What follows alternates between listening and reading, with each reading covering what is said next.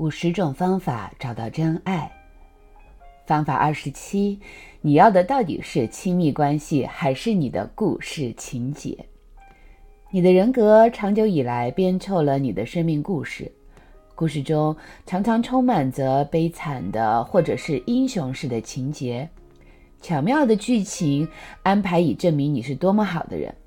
但任何你努力证明的事，表示你认为自己没有。假如我想说服你我多么的聪明，你很快就会开始怀疑，要不就是我对自己的智商没有把握，要不就是我根本笨得可以。我们编的生命故事或对自己的看法，是我们生命中最早出现限制喜悦的层面，并制造了受害模式、家庭问题和关系问题。让我们来看一看这些生命故事底下的一点特点。我们说故事一个方面是这样的：我曾如此，都是别人造成的。但假如我们真的了解潜意识的动机，更诚实的说法应该是。我利用别人对我做了一些事，我就不必面对下一步的害怕，我就有借口可以照我现在的方式行事。我曾咨商过上千个受性侵害的对象，都有上述的基本模式。他们在孩提时期性早熟，他们害怕，假如说他们如此的性早熟下去，就不知道会演变成如何，因此创造了创伤来障碍自己。这样，他们就可以满足他们的好奇，但不必负责。虽然这并非性侵的一个唯一的模式，但这是我所咨商过潜意识层次对象中最普遍的现象。我们的生命故事充斥着受害者和烈士的情节，受苦是攻击的面纱，是一种假装无辜的攻击。这部分的探索并不容易，因为我们基本上掩藏住这个部分，不让我们的表意识知道。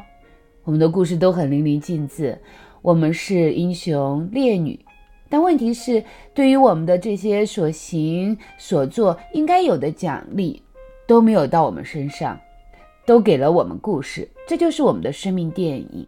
在我们的电影里，我们身兼明星、导演、制片、编剧和摄影，把其他人当作配角，但是每个人都如此这般。所以我们在关系中状况百出，因为我们都忙着彼此分配对方在我们的戏中去演配角的角色。很多人喜欢撰写凄美悲剧，需要努力和领悟才能从个人故事当中穿越出来。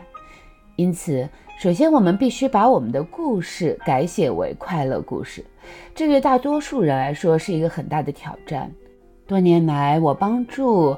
成千上万的个人就行为和情绪模式，然后清理出无数问题积累的碎片。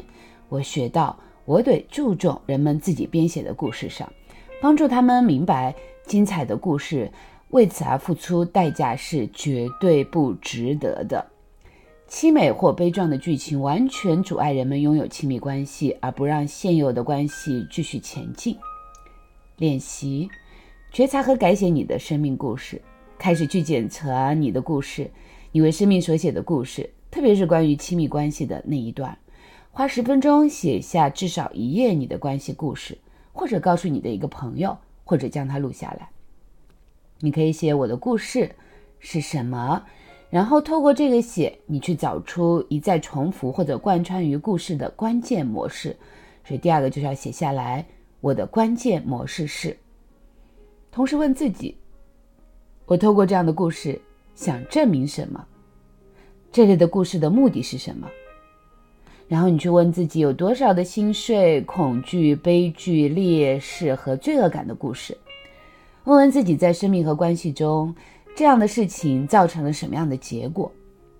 假如你不喜欢这些结果，做一些关于你真正想要的新决定。不管你拟定出的故事有多么的精彩，你值得拥有更好的。然后，对你的高层心灵说：“现在我把我的故事交给你。”是的，亲爱的，所以你也可以闭上你的眼睛，去想一想你一段又一段的这种亲密关系。如果它有一段又一段，无论是有多少。就是去感觉一下，在你的这些亲密关系的故事里，是否有一种重复贯穿的故事的一种模式。比如说，你总是遇到渣男，你总是啊成为小三，或者你总是无法说不，或者你总是落入到竞争的这个情节，你总是赢不了对方等等，或者你总是把一个很爱你的人变成一个恶魔，然后推走他，拒绝他。去看一看，什么是你的生命故事，而什么又是你为这个生命故事所撰写的关键模式呢？